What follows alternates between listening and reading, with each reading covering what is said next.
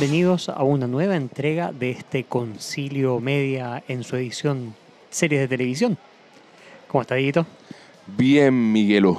Todo bien, gracias. Qué bueno, ¿Y qué bueno. Todo, todo maravilloso, grabando hace- por fin de nuevo. Hace rato que no hacíamos un episodio de televisión, ¿no? Sí, no, no me puedo acordar cuál era el último y no hice la Los investigación. anillos de poder. No, no sé. No, no, nunca. No sé, Puede puede ser. Stranger Things, ah. Eh, claro. No, Ah, ese fue el sí. primer- no, ese fue el primero. Ah, ya.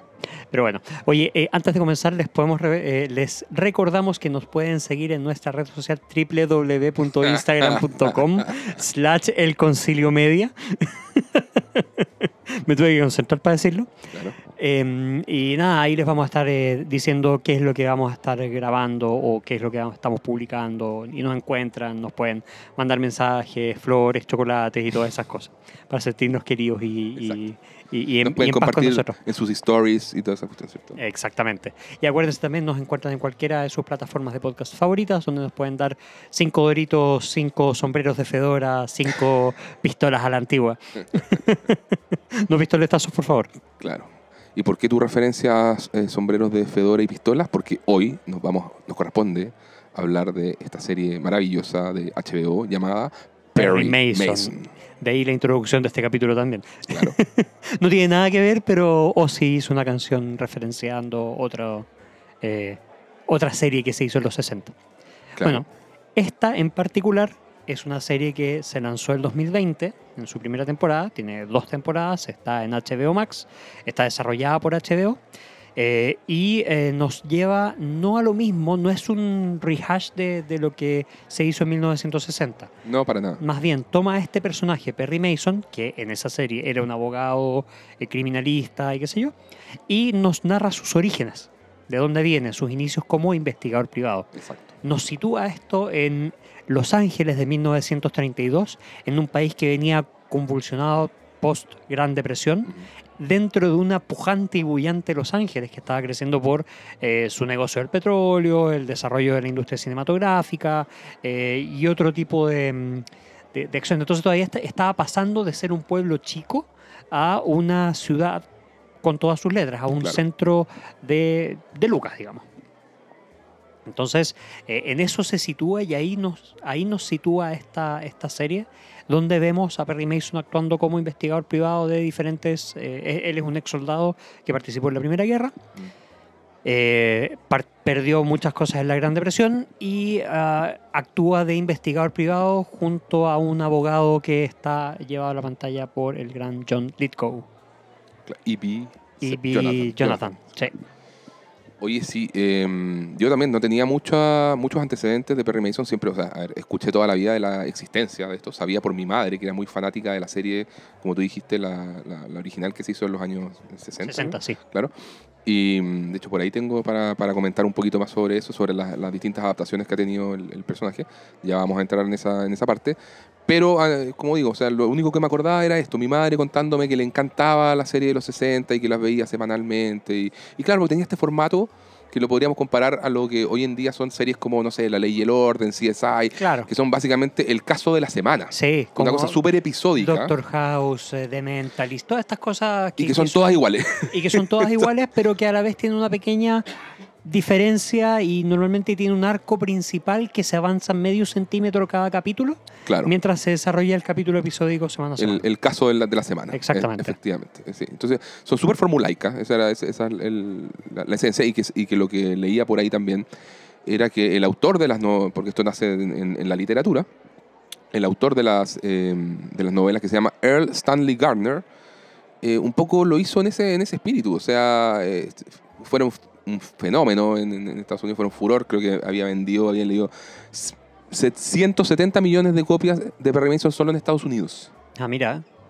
Mira, mira. Esto, claro, Y escribió esto- decenas de, decenas de cuentos. Está, en algún momento llegó a tener contratadas seis secretarias para atrás, Wow. a las cuales les dictaba como las bases de la cuestión. Obviamente, el- estas personas le deben haber estructurado todo y qué Por el tipo-. El tipo, tiene que haber, ya, se me ocurrió esto, ya, mira, un caso, ta, ta, ta, ta. y pero imagínate, pues, realmente era producción en serie la cuestión. Sí, Entonces, claro. Lo cual te da también a entender que no, no estamos hablando de tremenda literatura, ni, ni mucho menos, pero algo súper entretenido, liviano, que la gente consumía eh, Sí. como un poco es lo que estábamos hablando, como estas series como La Ley y el Orden, O tal vez un poco de- como lo que debe haber sido Agatha Christie antes Claro. y todo este tipo de cosas que son más bien episódicas, cortitas, Mm.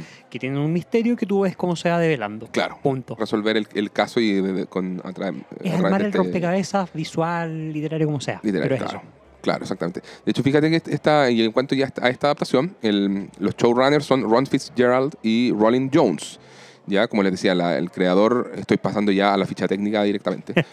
Eh, el creador es Earl Stanley Gardner, el de las, eh, de las novelas, como decíamos, que es un tipo que abandonó los estudios de Derecho, pero igual había dado el famoso Bar Exam, ¿Ya? ¿ya? ¿En qué el, estado? en el estado de California. Ah, mira. Sí, sí, sí.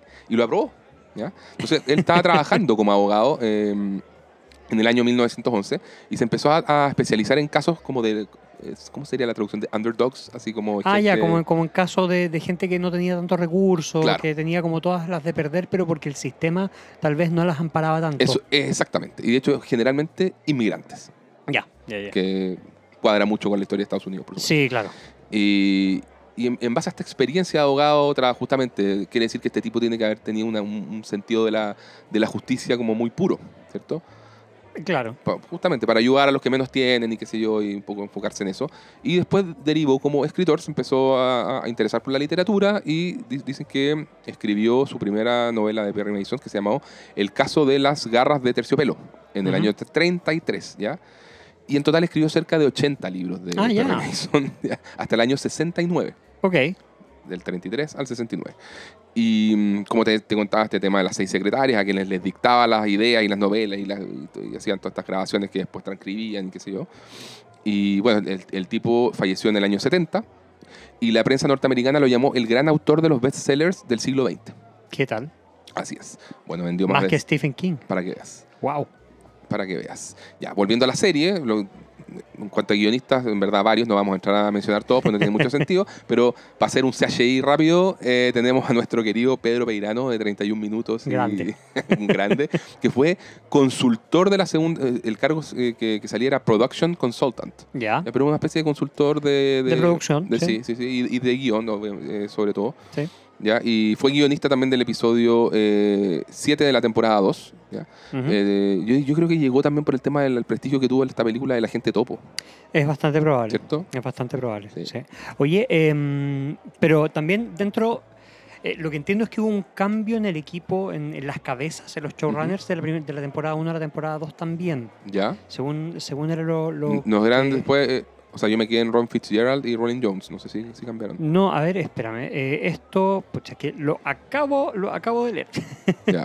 Pero por mientras cuento, mientras Miguel busca ese dato, que los productores ejecutivos, bueno, estos son muchos, pero está como productor de la serie Robert Downey Jr. y su señora Susan Downey, que ellos tienen una compañía eh, justamente productora de... Downey Production, Claro, sí, sí. Sí, los, los showrunners de la primera temporada son los que tú dices, Ron Fitzgerald y Rolling Jones. ¿Ya? Y en la segunda temporada dieron paso a Jack eh, Amiel y Michael Begler. Perfecto. Ya. Hubo ese cambio. Ahí daban algunas pequeñas razones, pero en el fondo eh, ellos habían co-creado eh, un drama médico que lo denominan como una de las mejores series de la década pasada, ¿Ya? que se llama The Nick. Ah, sí, la ubico perfecto. Yo no la ubicaba. Ya. Pero eso. Eh, luego dentro del equipo de directores, por lo menos en la primera temporada, está el señor Timothy Van Patten, que dirigió cinco episodios. Él, él era conocido por haber dirigido capítulos de Los Sopranos, de The Wire, Game of Thrones, o sea, todas las series top de, los últimos 20 años. Boardwalk Empire, Roma, Deadwood, The Pacific.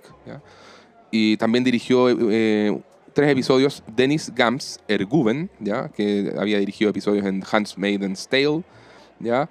Y... mm, y en la segunda temporada fueron puros directores latinos. ¿En serio? Sí, son- eran todos directores latinos. Y ahí eh, eh, entra nuestra querida María Lee Rivas, directora de Sachei, otro Sachei, directora de, la película Joven y Alocada. ¿ya? Y dirigió dos episodios en la segunda temporada, incluido el season finale. Sí. Y bueno, la- en base a la temporada 1, eh, esta tuvo cuatro nominaciones al Emmy, incluido Mejor Actor para el señor Matt Matthew Reeves. Reeves. Matthew Reeves, eso.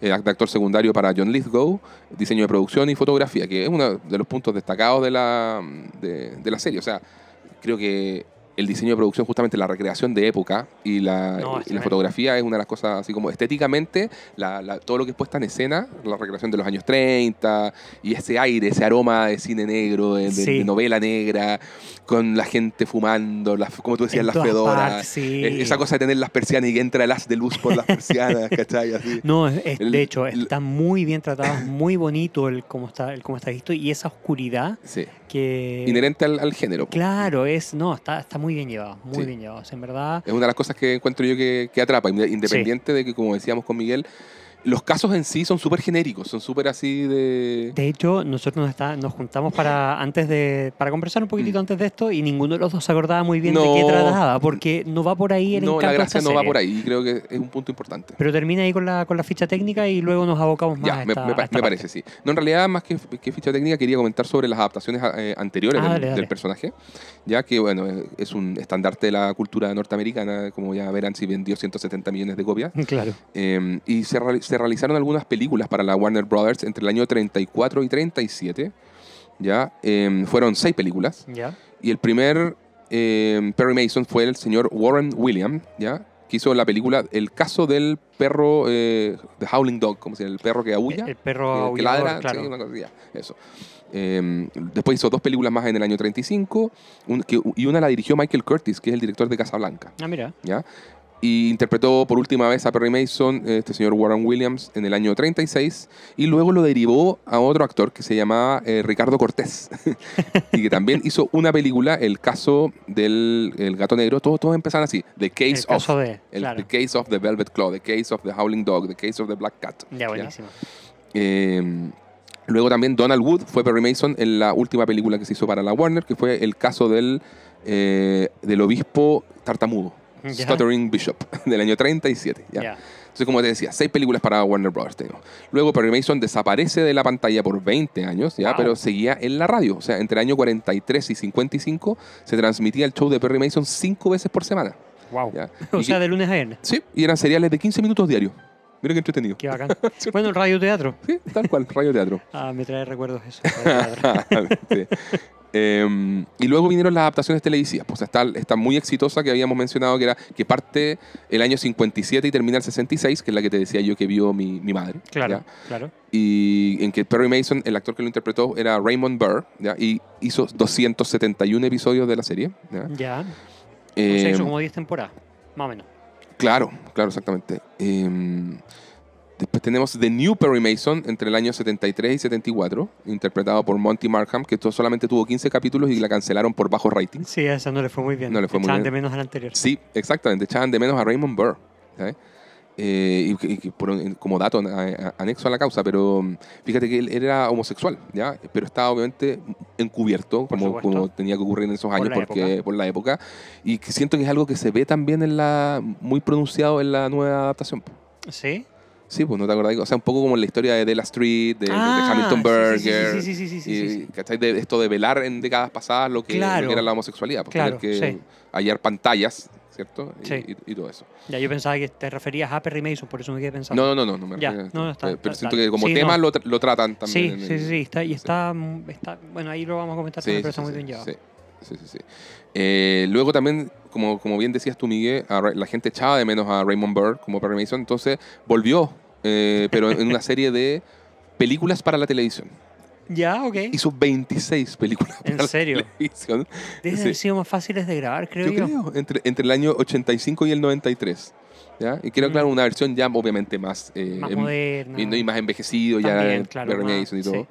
¿ya? Y fueron súper exitosas. Y fíjate que a pesar de que Raymond Burr fallece, la- el- siguieron con el show y con estas películas como dos años más. ¿Ya? ¿Y cómo? Porque le ponían como el subtítulo de A Perry Mason Mystery. y era otro. Inventaron que Perry Mason estaba fuera de la ciudad y otros dos abogados tomaban los casos y era el mismo estilo, el apoyo de Della Street y los otros personajes, ¿cachai? Y como que el hijo de Paul Drake y como que se fueron de todo eso. Ya. En el año 2011, eh, eh, sí, el 2011, estuvo a punto de revivir eh, Perry Mason con una película que iba a protagonizar Robert Downey Jr., Ajá. A quien es fácil ver como Perry Mason también por, porque hizo Sherlock, Eh, ¿cierto? sí, de hecho te iba a decir que en algunos momentos se me confundía un poquitito, principalmente con, con la primera película que hizo Downey Jr. Y como que después me enteré que venía, que, que Downey Jr. estaba de productor de esta serie y como que me calzaron muchas cosas. Tal cual, sí. Y iba a ser una historia eh, escrita con guion original, o sea, no iban a adaptar ni una de las novelas eh, anteriores, pero el proyecto no, no logró despegar. ¿ya? En el año 2016 llegó Perry Mason a manos de HBO, quienes contrataron a Nick Pizzolato, de, que es también uno, uno de los creadores de True Detective, ¿ya? Para que la adaptara en formato de serie. O sea, no adaptara en realidad, para que también hiciera... La agregara en formato de exacto, serie. Exacto. Sí, porque esto- estas, estas dos no son adaptaciones de, No, de no, libros, esta- son originales. Estas dos temporadas que produjo HBO son originales, Sí. son 100% historias originales. Eh, dentro, bueno, ya que estamos, le- les habíamos adelantado, esto básicamente es novela, novela negra, ese es el, la- Sí, el la noir. fuente, el noir, el famoso noir, exacto, donde hay referentes literarios como Raymond Charlotte, Raymond Chandler, quien inventó al detective Philip Marlowe, que también tiene un montón de adaptaciones al cine. De hecho, la última es de este año, en que se llama Marlowe, y el que, el que lo interpreta es eh, Liam Neeson. ¿En serio? Sí, y dicen que es malita. Que Como que gran parte de la filmografía de Liam Neeson de los últimos años. Puede ser. O sea, Eh, post Taken 3 como que, que, que hay nuevo. Eh, Claro. Y hay algunos eh, autores más contemporáneos de, que, que empezaron a producir desde eh, novela negra en- desde los años 50 en adelante, como eh, Elmore Leonard o el, eh, James Elroy, ¿ya? Que James Elroy también, eh, no sé, pues el de Los Ángeles el Desnudo, ¿cachai? Ujú. Eso, ¿ya? Eh, la última novela de Perry Mason se publicó en el año 73, el caso del asesino, del, del asesinato pospuesto. Ya. ya. 73, imagínate. Entonces pasemos O sea, al... dejó harto material. el- harto, o el- sea, el autor. 80, me estoy... No, es, un montón. No, es tremendo, tremendo. Tremenda producción. Sí. Oye, y en el elenco, aquí, no sé, Mike, si, Mike, si querés darle tú con... ¿A Bueno, quién tenemos? en- Tenemos, tenemos a, a Matthew Reese, como, que ya lo mencionábamos, como Perry Mason, Un grande. Un tremendo, Yo no lo conocía. Yo sé que a él tú lo ubicabas por la serie. por The Americans, Eso. que es otra tremenda serie. O sea, de hecho, eh, bueno, en fin, no, no va- no vamos a entrar a hablar de eso, pero en algún es, momento es podamos de de espionaje, eso. ¿no? Es de espionaje de una familia rusa que se mezcla y se asienta en Estados Unidos en la época de la Guerra Fría y, y tiene una familia americana y es- son como estos espías dormant, si se quiere por Ya, acá. perfecto. Es muy interesante esa y también es muy de personaje, Mm. más que de trama es de personaje. Ok. Eh, y, y él lo hace muy bien como esta alma atormentada, como lo vemos aquí en, en esta serie. Sí. O sea, en verdad es un Perry Mason muy bien llevado a la pantalla. Claro, O sea, muy bien elegido el casting. Eh, totalmente, totalmente. Le, le compro todo. Claro, porque la esencia de, Per- de Perry Mason también es esa. Pues, o sea, es un tipo con una. Bueno, tú, tú lo habías adelantado un poco antes. Si bien en, la- en- en las novelas y las adaptaciones anteriores el tipo ya es, ya es un abogado, ¿cierto? Que, que- de casos de, relacionados con underdogs, como Sí, decíamos. claro. Eh, acá se centran en que esta versión de Perry Mason es anterior, es como, es como una historia de origen. Exactamente. en que él parte como un investigador privado y también, pues, igual como este personaje que me estás describiendo tú de Americans, o sea, medio atormentado, con un montón de, de demonios internos. y- Claro, o sea, el tipo, en, en este caso vemos que Perry Mason es, como mencionamos, este soldado que en la Primera Guerra, que hubo un montón de atrocidades, o sea... Que trauma. eh, Está, el tema del, del efecto del del, del PTSD trauma. y todo eso. Eso, el PTSD. Eh, y luego de eso vuelve, vuelve a una Estados Unidos que eh, tiene su. Que, que vive la Gran Depresión 10 años después, o sea, eh, 10 años después del término de la guerra. Entonces tampoco es que había podido hacer muchas cosas. Pierde sus tierras entre medio, o, o está perdiendo. Las tierras de su familia, claro. Claro, está O sea, perdiendo la finca de su O familia. sea, y, no, y, que claramente tiene como un punto el personaje de, de- de negación. O sea, el tipo está con todo este postraumático de la guerra, pero tampoco, o sea, vuelve, se hace cargo de la, de, de la granja de su familia, cuando su sus padres ya no están, eh, ya fallecieron, qué sé yo, pero está en negación en el sentido de que, o sea, ya es como el mundo está pasando por encima suyo. O sea, hay, un, Sí. hay un, un aeródromo metido al lado de su. Y- o, de- y o en parte medio, dentro, digamos, en medio sí. de su granja y el tipo no se quiere mover de ahí, no quiere vender ni nada porque no. Porque es mi familia, porque, o sea, porque y a es mi pesar de y que lo tiene como votado, porque el tipo no pagaba, se le olvidó pagar los impuestos y por eso a, causa de eso pierde. Claro. Eventualmente, está, bueno, ya entramos a contar cosas de la trama, pero tampoco es tan. No es tan terrible, o sea, es Pero parte te- de lo pero- latente de la primera temporada. Eh, Eso, parte de lo latente y un poco del estado del personaje, así como ese nivel de descuido, de todo. De, Claro, de que no, la tierra es mía, no tengo por qué hacer no sé qué cosa Claro. más, pero no hago nada tampoco por mantenerla, Claro. eh, porque está con toda esta, de nuevo, la Gran Depresión es un tema eh, económico que le pegó muy fuerte a Estados Unidos en esa época, entonces eh, se nota que hay, eh, que, que le impactó a todos y esta es una de las personas que perdió con eso, digamos. Mm, Sí. Después, ¿a quién más tenemos en el elenco? Tenemos a Juliet Rylance como Delia Street, que es eh, la secretaria legal de Evie Jonathan, que ya mencionaba antes, y que es un personajazo. Me encanta de la O Street. sea, es, es, ella es Y me la que encanta hace... ella. Yo, Juliet Rylance, para Sí. mí, yo no la conocía. O sea, sí, creo que por ahí vi que la había visto en alguna película, pero tienen que haber sido eh, roles muy secundarios, porque no me acordaba como de ella en No, actriz, claro, en realidad, no, sí. tampoco, tampoco. Para No mí me había sido memorable. En cambio, acá encuentro que tiene un, un papel súper, súper memorable. es tremendo papel, tremendo personaje. Para mí es el alma de, Mm. de- de lo que ocurre en el sentido de lo que ocurre dentro del estudio legal. Mm. Eh, en la primera temporada es el estudio legal de Evie eh, Jonathan claro. y en la segunda es de Perry Mason, digamos. Y vi Jonathan interpretado por el gran, grandísimo John Lithgow. John Lithgow, sí. Él es el abogado, es, un abogado más viejito que Claro. lleva años de circo, que también tiene como esta, am, esta tendencia a ayudar a quienes tienen menos, a los desposeídos, si se quiere, que, están, que requieren de una asistencia legal. Claro. De ahí que como que no pueden sacar muchas plata, que es algo que Delia Street le, le reclama Mm. bastante. Em, pero que ayuda, o sea, que Perry Ma- a Perry Mason lo contrata porque le ve el potencial, lo contrata de, de- de investigador privado y eh, un poco es su mentor legal también, o sea, ve que Perry tiene eh, potencial y le ayuda a eh, perseguir ese potencial para que pueda hacer algo más de su vida, digamos. Claro. Eh, ambos, Matthew Rhys y John Lithgow, eh, fueron nominados al Emmy por Ujú. ah, estas actuaciones. Sí. También tenemos a Chris Chalk como Paul Drake, que, es, que parte como un patrullero de color en una Los Ángeles bastante racista, Mm. ah, porque, por lo que la tiene muy difícil en, en un principio en su vida de, de- de policía, Claro. que, que, eh, cultiva una amistad y un respeto profesional por Perry Mason a lo largo de, la- de estas temporadas. Ah, también contamos con eh, Shay Wingham, espero haberlo dicho correctamente, lo hubo, pero no importa. Um, él es Pete Strickland, que es un compañero de trabajo de Mason, es otro investigador privado que va, digamos, se conocen, se respetan, tienen una serie, una suerte de amistad, si se quiere, Sí. eh, dentro de este contexto. Y ya luego de eso tenemos a otros personajes que van entrando y saliendo según sea la, la, la- la temporada, digamos. Sí, está Ta- Tatiana Maslany, conocida por Orphan Black. Claro, por Orphan Black y She-Hulk. Claro. Eh, tenemos a, eh, Lily Taylor como la, la madre del personaje de Tatiana Maslany.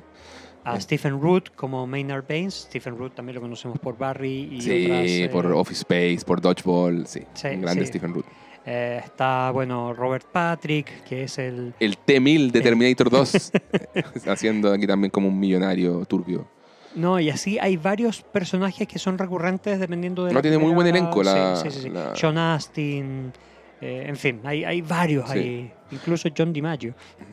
Oye, veía, veía que esta serie cuando se estrenó tuvo, eh, en como en su momento, o sea, el- fue el 2020, decías tú, eh, fue el estreno más exitoso de cualquier programa de HBO. Sí. O sea, partió, tuvo pa- partida de caballo inglés y llegaba de burro flaco.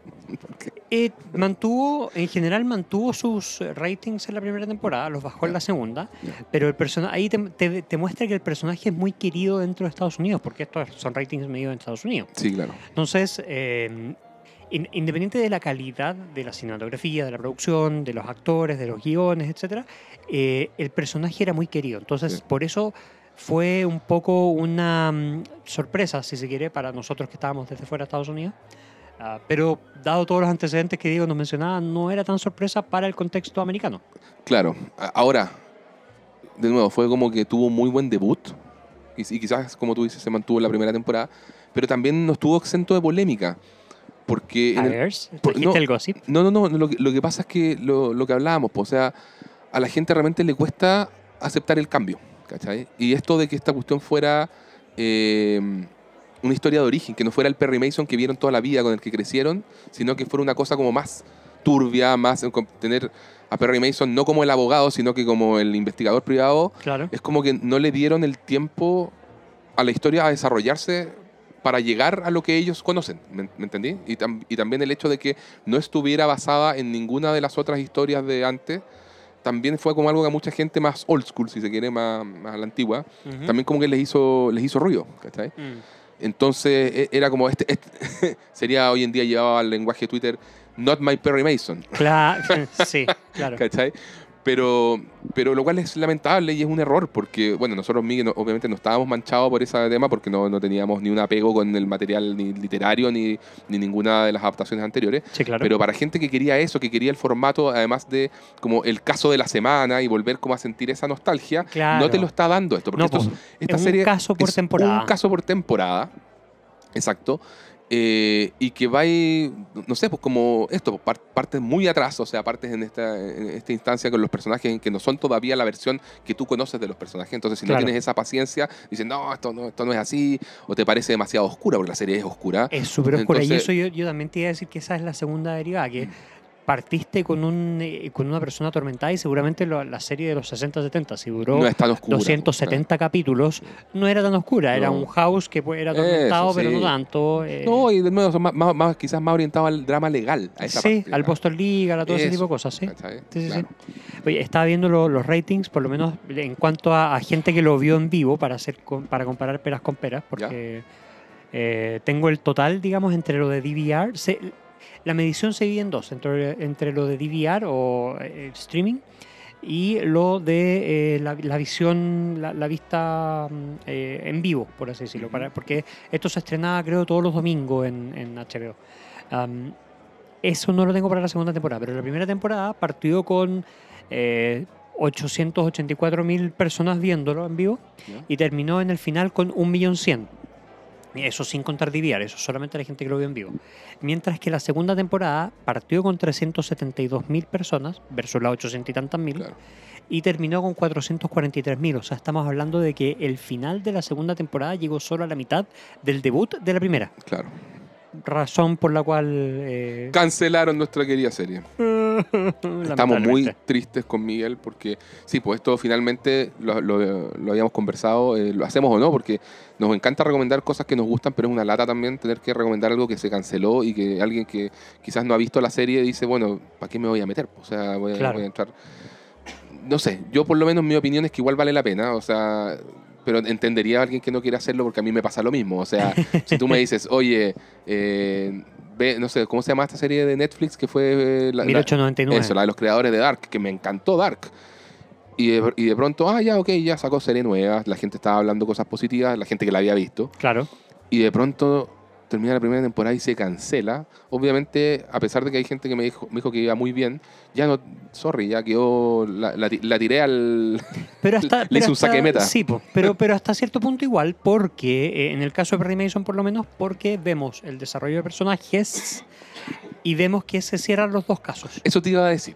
Eso te iba a decir. Yo creo que lo que podría salvar una recomendación de Perry Mason para la gente que se pudiera interesar es lo que dice Miguel. O sea, tienes cada temporada igual es un caso autoconcluyente. Sí. ¿Cierto? Hay una trama, si se quiere, que va como. Ya ni siquiera. Es como a nivel de personajes que va de. Que va de Cada de uno tiene una línea. O sea, la, la segunda temporada termina abierta en cuanto al personaje, si se quiere.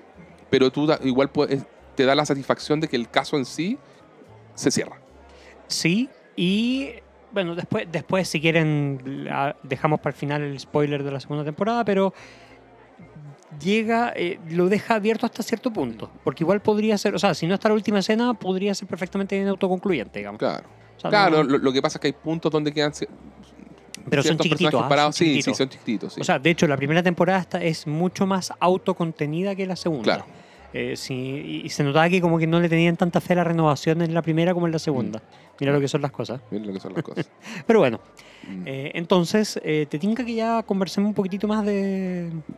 No de ficha técnica, no de que... No, no, están- no tenía más para hablar de ficha técnica ya, ya hace rato, solamente que, como ya comentar, el hecho de que HBO lo que hizo acá era tomar un, un IP, o sea, una propiedad intelectual conocida, la, y la adaptó a los tiempos. Y O sea, probada, el- sí. el decidir no adaptar las novelas clásicas tiene también su razón de ser, que quieres en el fondo hablar de temas más contemporáneos. Usas un contexto de los años 30, pero lo que me parece más interesante de, de- de la serie es que te muestra como ciertas problemáticas de aquellos años siguen siendo relevantes Al día de hoy. al día de hoy, Sí. ¿cierto? Sí, o sea, de hecho, el, el segundo tema, y yo creo que por ahí va mucho el que hayan habido puros, ah, puros directores latinos, es que en la segunda temporada El caso es el latino. caso principalmente es de inmigración y de inmigración latina. Exacto. Entonces, se requería una sensibilidad diferente para tratar esto de manera tal que no fuese considerado o que no fuese visto con un sesgo racista, Eso. que podría haberse dado. Y aquí creo que lo cuidan de una muy buena manera, eh, de acuerdo a la historia y de acuerdo al tiempo, pero sin por eso predicar lo- todo lo contrario, digamos. O sea, Mm. no, no es, por lo menos, a ver, hay muchas series hoy en día que se les critica porque son extremadamente woke y empujando una Claro. agenda y todo ese tipo de cosas. Acá, si lo están haciendo, se nota muchísimo menos, o sea, es muchísimo más sutil.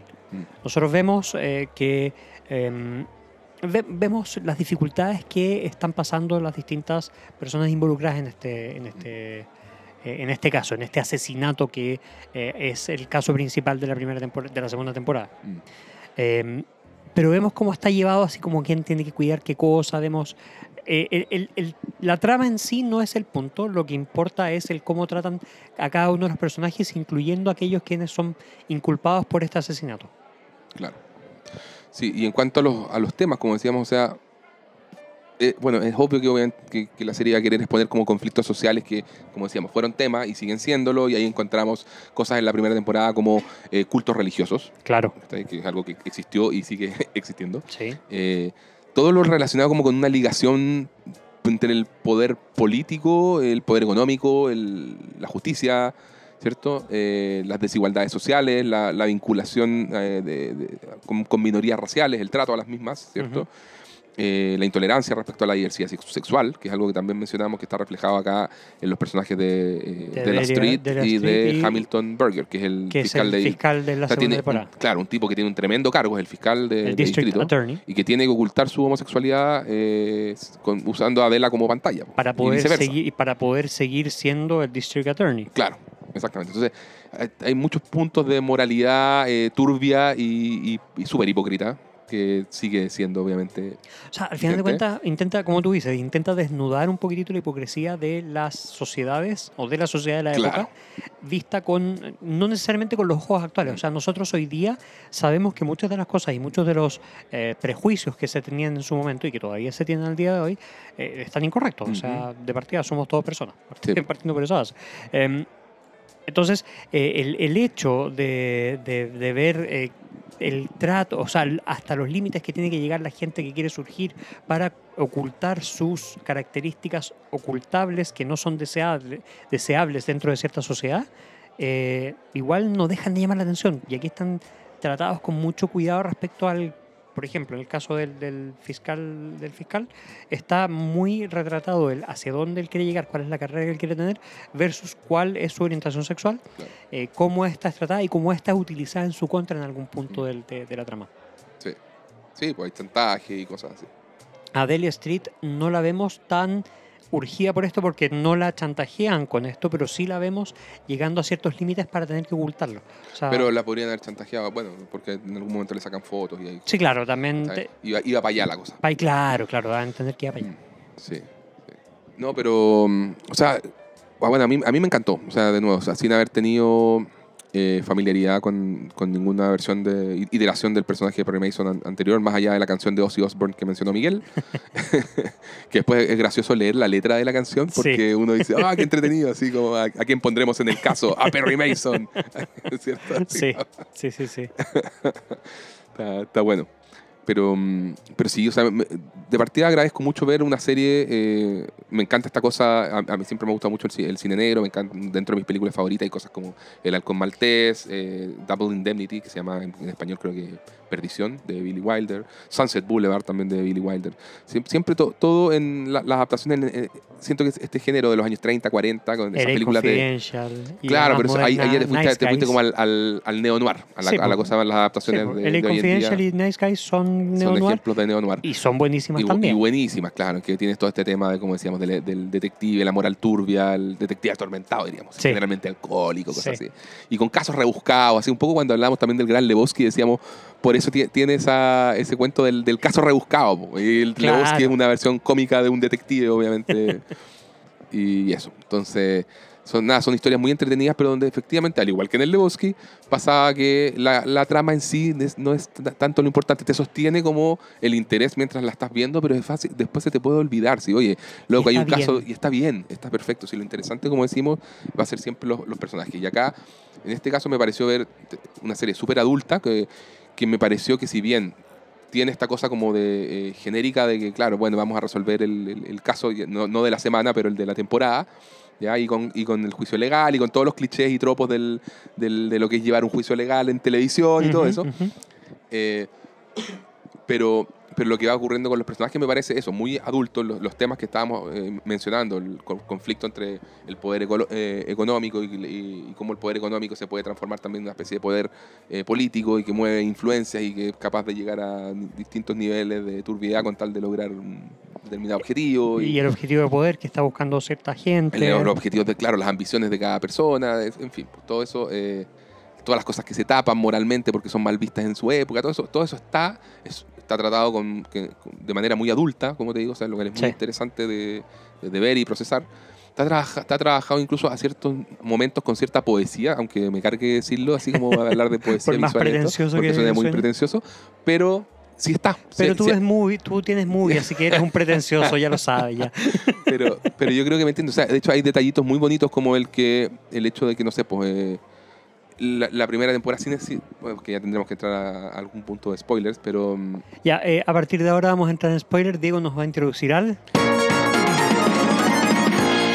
spoiler uppercut.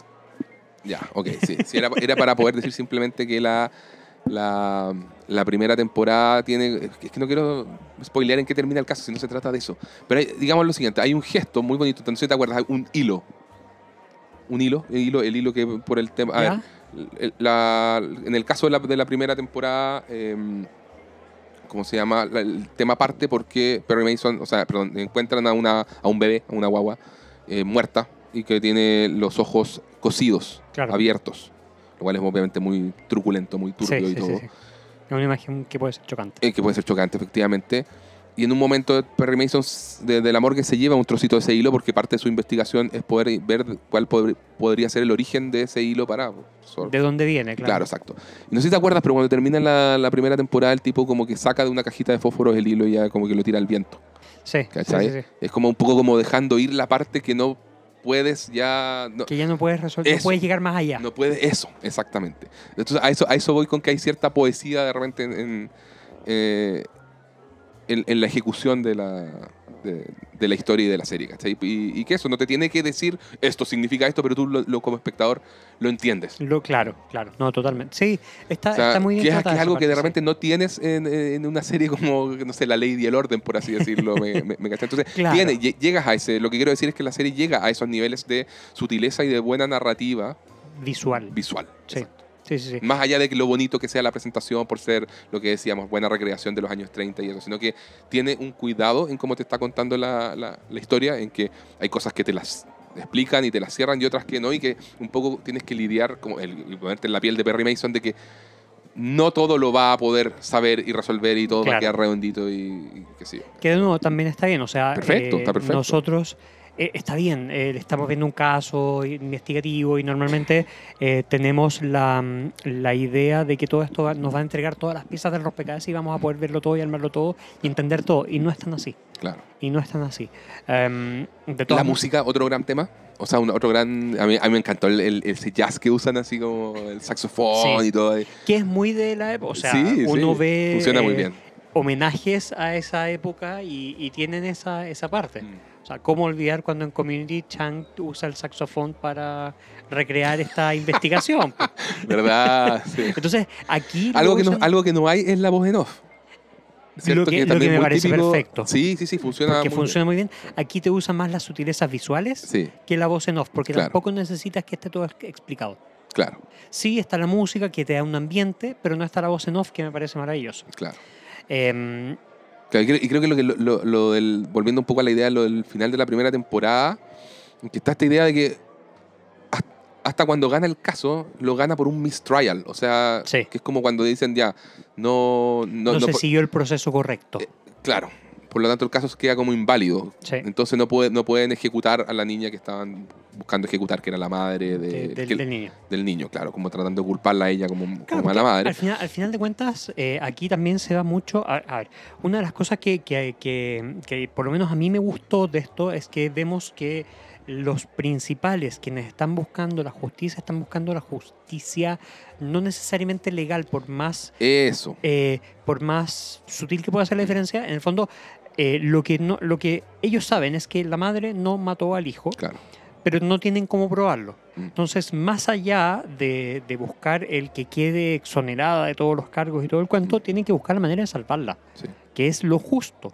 O sea, independiente que el paso siguiente sea quien haya matado al niño pague por su, eh, por su delito y todo lo demás, lo primero es salvar al inocente y después es buscar al culpable. Y en este caso la madre es inocente. No, claro, y lo que va pasando, lo que vamos viendo en la primera temporada es que, aparte de lo de la acusación a esta, ma- a esta madre que puede terminar en pena de muerte, porque así, eh, todas Así cosas terminaban, claro, en la horca así fácilmente. Y, pero ahí eh, va descubriendo Perry Mason, obviamente, toda una, una trama de fondo de corrupción, ¿cierto? Y, y que involucra a, una, a, a este como culto, ¿cierto? Sí. Culto religioso, claro. Em, y temas de plata relacionados con nuestros terrenos. Y, y da- y de nuevo, da, da lo mismo toda esa parte de la, de, de la trama, ni, ni- me acuerdo. Son un motor Pero de la trama, son un pero motor, no, no exacto. es, el, no es lo principal. Claro, pero, pero al final lo, lo interesante de esto es que con este mistrial, con este tema que, que logran al final de la primera temporada, de, de- de que finalmente no ejecuten a esta mujer, él debiera sentir que, Perry Mason debiera sentir que ya hizo suficiente, salvó la vida de una persona, si bien no logra como derrocar todo el sistema, toda la cochinada que hay detrás, todo lo que lo turbio que, que había con esta... Porque eh, él no, no es como que dentro del mismo caso acabe también... eh, Atrapando al malo. atra- exactamente, a todos los, co- ni lo- derrocando todos los viejos sistema, corruptos, sí. estos elders, que claro, que uno diga, todos van a pagar y todos van a irse a la cárcel. No, un poco la serie también te muestra eso de que... Sí. de- que hay cierta corrupción en el sistema que es muy difícil, si no imposible quitarlas, a no ser que esté la voluntad de mucha gente metida, porque al final de cuentas todo sistema tiene una inercia. Claro.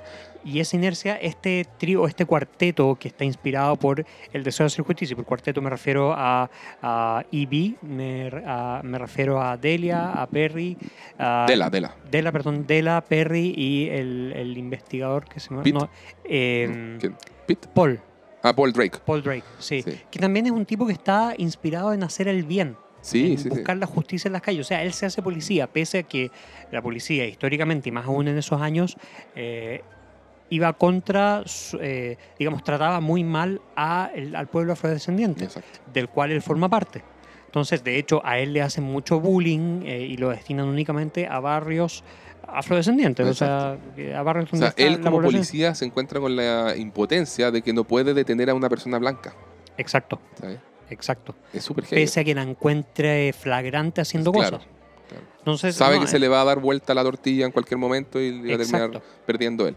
Efectivamente.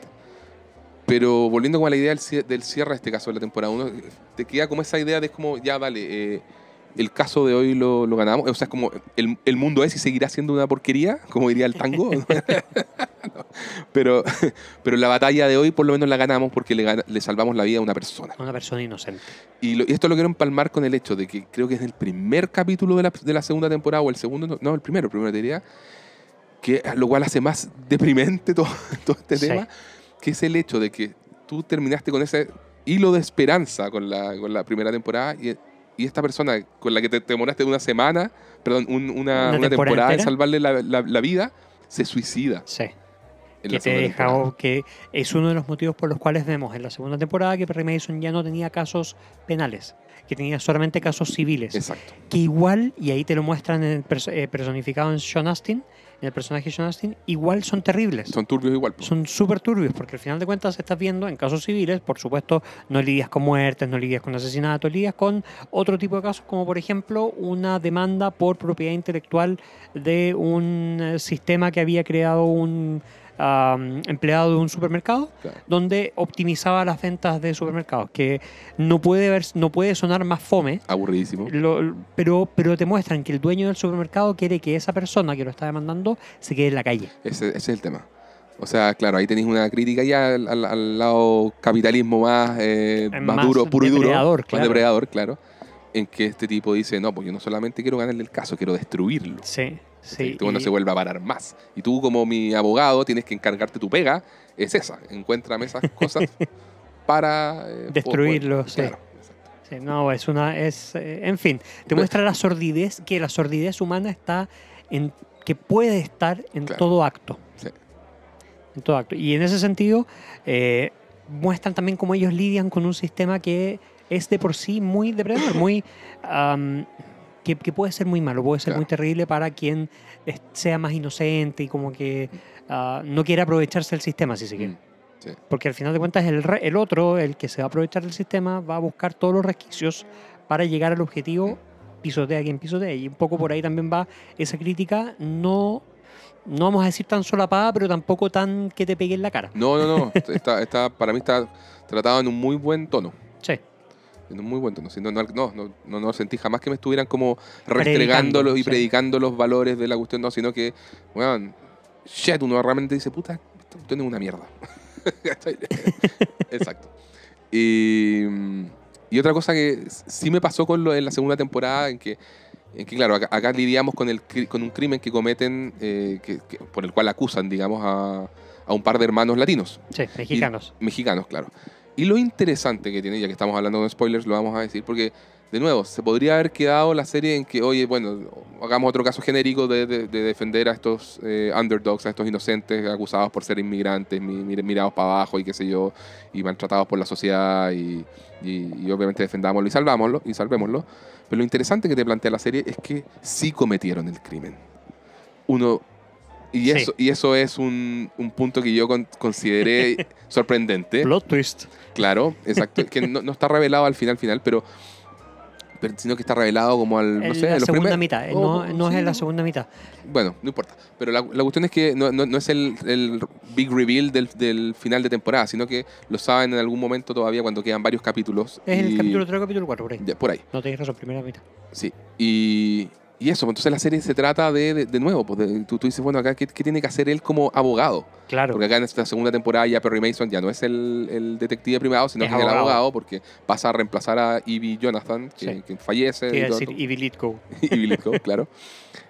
Y, y es- está, está apoyado por Della Street, que también tampoco ya, es- ya no es la secretaria, sino que ahora Es su una personaje partner. es una partner y que también está estudiando eh, Derecho. Derecho, exacto. Y de hecho hay un momento en, en Ella hace los, eh, el argumento y Sí. e interroga a una, a una testigo. No, a un testigo, A un a un testigo, tipo sí. por el tema, un tema relacionado justamente con abuso de mujeres, Sí. el tipo que ahogaba las pues, con, con el cinturón y qué sé yo.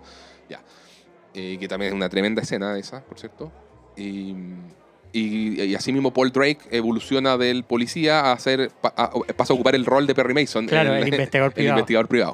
y me encanta Paul Drake también, es un crack. Y es tremendo. de partida por cómo se viste, compadre, porque todos sus trajes de colores son maravillosos. Viejo, sí, no, es una cosa, pero ya Puro cuánto estilo. estilo. cuánto estilo. Tanto estilo Paul Drake, compadre, de verdad, dije, oye, me vestiría así. Tremendo. Sí, Y, y eso, porque el, el hecho de que hayan cometido el crimen, eh, estos, estos hermanos Gallardo, que por cierto igual es bien cheesy todo el, todo el- como la, la- la trama Sí, latina, así como, sí. el- como la dinámica familiar, el Eh, drama familiar es, súper de teleserie es mexicana. súper de teleserie, así como, es súper de teleserie, es como el punto más débil, te diría yo, de la, de, Sí, de la temporada, pero no alcanza a molestar porque tampoco es el fuerte, tampoco no para nada. Es como que, de hecho, lo dejan muy secundario, como que Sí. te, lo dan en, te lo dan en dosis homeopáticas de manera tal que no te sature. Claro, Entonces, y que no se convierta en una teleserie mexicana. claro. Eh, entonces, eh, sí, el, el- el punto es ya, ok, lo hicieron. ¿Por qué lo hicieron? Y ahí entramos a todo el tema de la falta de oportunidades, de vieron esta oportunidad donde les ofrecían sus buenas lucas por ejecutar algo que tenía que ser una amenaza. No, y porque también tenían una causa, eh, tenían una rabia contra el tipo que... y también tenía una rabia. eh, al tipo que matan también es, es responsable de un poco del de un De incendio, de los echan, claro. de donde los echan y de que cómo los echan, que es con un incendio que, que les quemó todas las que les casas. quemaron las casas y donde muere su hermana. Sí. Entonces, Es, eh, es cla- o buscaron sea, a las personas que tenían la razón también para eh, matar a esta a claro, este era una cosa tipo. de darle oportunidades a su propia familia y de, comillas, vengarse por Claro. lo ocurrido con su familia, con, con su familia también y sus amigos. Claro. Eh, y estamos hablando también de, no, no, falta de oportunidades, del por qué está ocurriendo, de qué, qué es lo que tienen que hacer para sobrevivir Mm, en un sistema que no los acoge, que no los ampara, que no les, eh, ni siquiera los deja hacer. mm. Porque una cosa, por último, ya, mira, no te vamos a ayudar, pero tampoco te vamos a jugar en contra. No, acá también les están jugando en contra. Sí. O sea, eh, entonces, Y es claro, y si bien ellos, ellos son quienes uno de ellos por lo menos, apretó el gatillo, si se quiere, Sí. pero detrás de ello hay toda una, La una conspiración, red, está la de conspiración poder de y todo, claro, todo lo que hablamos de... quiénes hicieron y y por poder, qué claro. hicieron que ellos fueran a, a apretar el gatillo. Es correcto. De ahí donde llegamos de nuevo a las altas esferas y toda la cuestión. ta, ta, ta, Sí. Y está este personaje de Camila, Que es un muy buen muy personaje buen que, lo- también. que lo interpreta eh, Hope Davis. Excelente Sí. villana. Excelente, Excelente, sí. villano. Todo el mundo le tiene miedo a No. ¿y, cómo, y cómo te trata, compadre? Sí. ¿Cómo, cómo- cómo te, te trata como bien y como que, ah, que fueras un par hasta que no eres un par, hasta que te dice, prepárame un copete. Sí. hasta que te dice, pásame la toalla. Sí. Y que tú sentís como esa, esa cosa rara ese de... power play, ese, ese juego, ese power poder. play. Eso mismo. No, pero lo hace con una gracia que es como que, wow. Tú siempre vas a estar para mí. de Tú hecho, siempre vas a Dela, trabajar. Dela, para Dela, Camila es un personaje a seguir. Yo quiero ser como tú, le dices. Sí, po. Y- y- hasta que se da cuenta. hasta de que se da esto, cuenta de, de- de- de hasta qué punto llegó para, para de cómo es ella. Sí. Eh, entonces, no, si la segunda Yo siento que la segunda temporada, de hecho, desde el punto de vista de la crítica, la segunda temporada es mejor que la primera. Y yo siento que está mejor lograda en muchos aspectos eh, de ambientación, de, en muchos aspectos respecto a la primera, pero no tuvo el impacto que tuvo la primera. A mí me pasó lo mismo. Sí, me pasó lo mismo. La primera era más impactante. Sí. Entonces, eh, ambas temporadas están muy no, buenas. muy bien. Las do- muy las dos buenas, ni- muy ni- nivel parejo. Sí, nivel parejo sí, creo que me quedó un poquitito más con la primera, pero, pero puede ser por lo que dices tú, quizás por el, el efecto novedad, porque me gustó lo que estaban haciendo, me gustó esta historia de origen también con el personaje de Perry Mason. Eh, pero no va muy bien las dos. Además que la segunda tiene esta cosa como media cheesy que de los latinos que Sí, no, no, no me, no me enganchó mucho, si, si alcanza el 5% es mucho. Sí. Sí, sí, eh, los latinos se quedaran callados estaría mejor. Ah. Somos latinos, así que podemos echarnos tallas. Claro, claro, claro. No, pero, pero a, ver, a favor de la segunda temporada, que son muchas cosas, pero también a- aparte de esto que decíamos de, lo- de, lo- de los hermanos Gallardo, el, el hecho de, no sé, pues hay, hay cosas muy heavy, pues Perry Mason esco- escondiendo el arma del crimen, pues. Sí, ¿sabes? sí. Guardándose en su y, y que después sale eh, a la luz esto, y el tipo porque termina... lo registran de lo- manera ilegal también. lo registra su amigo, Pete. Entonces, Pete, hay sí. ciertos giros dentro de la segunda temporada que son muy buenos y que son como... oh, Son de- power, Son sí. power. Sí. ¿cachai? Su amigo que son ahora... más sutiles. Sí, pues son más son más sutiles. sutiles. Claro, su amigo Pete, que ahora trabaja para el fiscal de distrito. Para el asistente del fiscal de distrito. fiscal de distrito, claro. Que es un tipo cuya ambición no tiene límites, Claro. que quiere llegar a ser el fiscal de distrito. Claro. Entonces, no, sí, está. Tiene muchas cositas y muchos detallitos que en verdad la hacen ser muy atractivos. O sea, incluso, ok, Perry Mason escondió el arma, pero también hizo un par de jugadas para declarar otro mistrial, o, Mm. o no, llega a un acuerdo con el cual uno de los dos hermanos es el que queda en la cárcel. Es que claro, entonces, claro, si, bien la primera temporada terminaba en un mistrial, o sea, tampoco es como, eh, ganaste el juicio de lleno, sino que, listo, lograste que el juicio sea fuera inválido, con lo cual le salvaste la vida a una persona. La segunda temporada tampoco es como que, eh, ganaste el juicio, sino que es como, lograste que, de nuevo, salvarle la vida a estos hermanos, pero por lo menos uno de ellos va a tener que pagar con cárcel. con cárcel, 20 Porque fue el años creo. Claro, y, exactamente. sí. Y él va a tener que pasar una temporada en la cárcel. Va a el tener que Perry pasar una- Mason. Perry Mason que va a son, ¿cuántos? ¿Seis meses? Claro. Que hecho, es- ahí terminamos en la segunda temporada, con, Ter- el personaje en la cárcel. Exactamente. Que probablemente ya para la tercera temporada lo hubiéramos visto recién salió de la Sí, cárcel. yo un creo lo mismo. Después no íbamos a verlo en la cárcel. Claro, por eso con Miguel decíamos, en el fondo, está abierta, pero también podría ser, si quieres, cerrada, porque sabemos Sí. que eh, la condena, no sé, creo que fueron, no sé si cuatro o seis meses. Y era después- poquito, era Claro. poquito. Creo que eran seis meses. Claro. Pero, pero es eso, o sea, no. e, El desarrollo de Perry Mason como personaje quedó cerrado por la segunda temporada.